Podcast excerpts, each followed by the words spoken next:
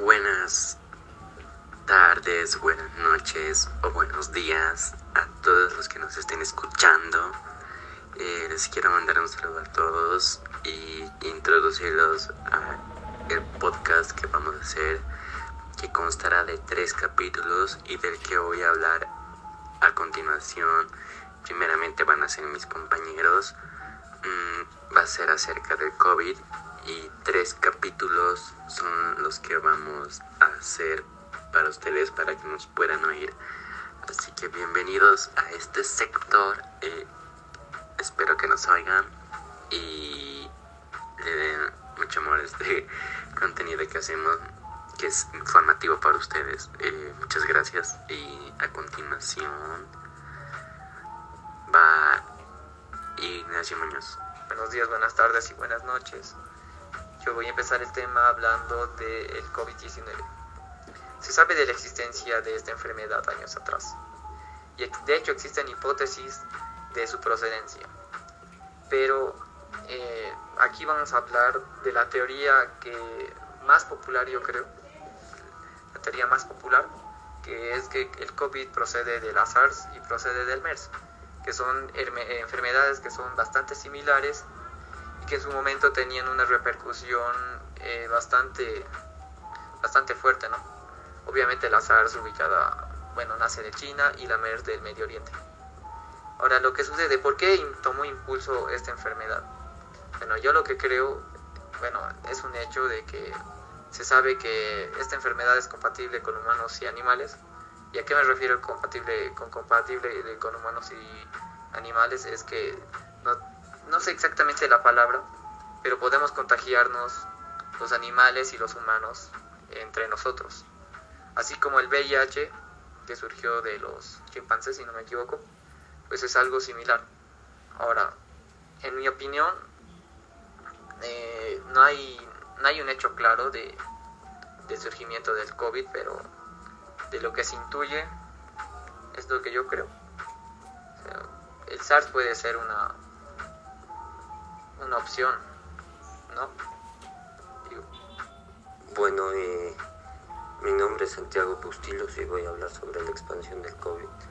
El COVID se expandió, en mi opinión, el COVID se expandió debido a que la gente no se cuidaba, no tomaba las medidas de seguridad. Yo conocía mucha gente que decía ah, que todo es mentira, todo es mentira y en realidad sí, sí era verdad todo lo del COVID. Bueno, eso yo lo sabía desde eh, el principio, debido a toda la gente que sufría de esta enfermedad.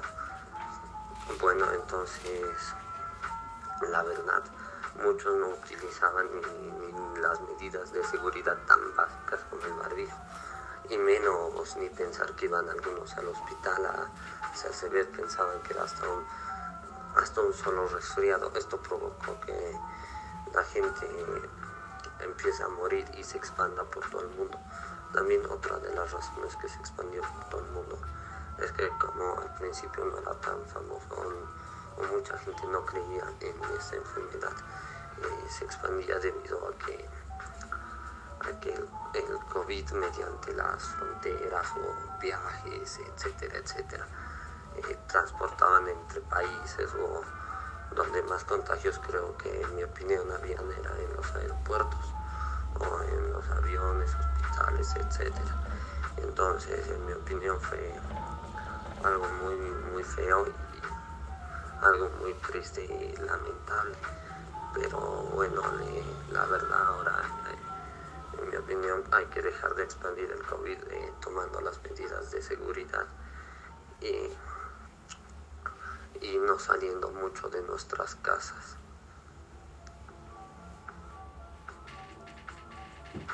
Al final el COVID-19 dejó muchas consecuencias para la humanidad que supongo que van a ser permanentes, ¿no? Sí, ¿no? Como el miedo irracional sobre un virus que te encierra en tu propia casa, ¿sabes? Eso es perturbador. Ah, eh, bueno además de las incontables muertes y todas las personas que se vieron afectadas con la COVID y casi murieron pero sobrevivieron. Eh, bastante fuerte todo el asunto del, del COVID-19, ya que muchas personas mueren. Y luego, además de eso, no es solo la muerte por la enfermedad, también la tasa de suicidio que aumentó, la tasa de depresión, etc. Y solo condujo a un mal peor y peor. Mm, en mi opinión, las consecuencias van a ser las cosas más graves, más que la misma pandemia, porque la pandemia se terminará, pero las consecuencias no, ¿no? Las consecuencias físicas de personas que perdieron un pulmón o que nunca podrán respirar igual que antes, o las consecuencias psicológicas con personas que tienen heridas tan profundas que ni un medicamento puede sanarlos, ¿no? traumas por ver familiares muertos, etc. La verdad eso es muy triste y algo que lamentarse, ¿no? El dolor de una persona más que físico, que sea psicológico, es horrendo. Eh, no sé cómo más explicarlo, pero para mí todas esas son, esas son las consecuencias más importantes, más que las físicas. Obviamente que la muerte es un destino inevitable y al morir tal vez se termina todo, ¿sabes? Entonces para mí me parece más que una consecuencia para el muerto, me parece una consecuencia para los vivos que dejarán un trauma o una pérdida o el sentimiento de perder a alguien, ¿no? Eso.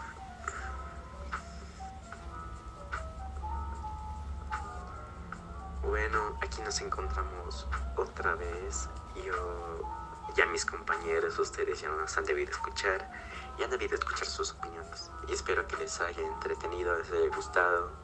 Y a continuación eh, quiero hablarles acerca de lo que hicieron los gobiernos de los países del mundo y las medidas, medidas restrictivas que ellos tuvieron ante la pandemia, ya que la primera ola fue una de las más duras. Bueno, verdaderamente fue la más dura de todas, ya que la gente no estaba preparada ni su sistema inmunológico, así que fue de las más fuertes.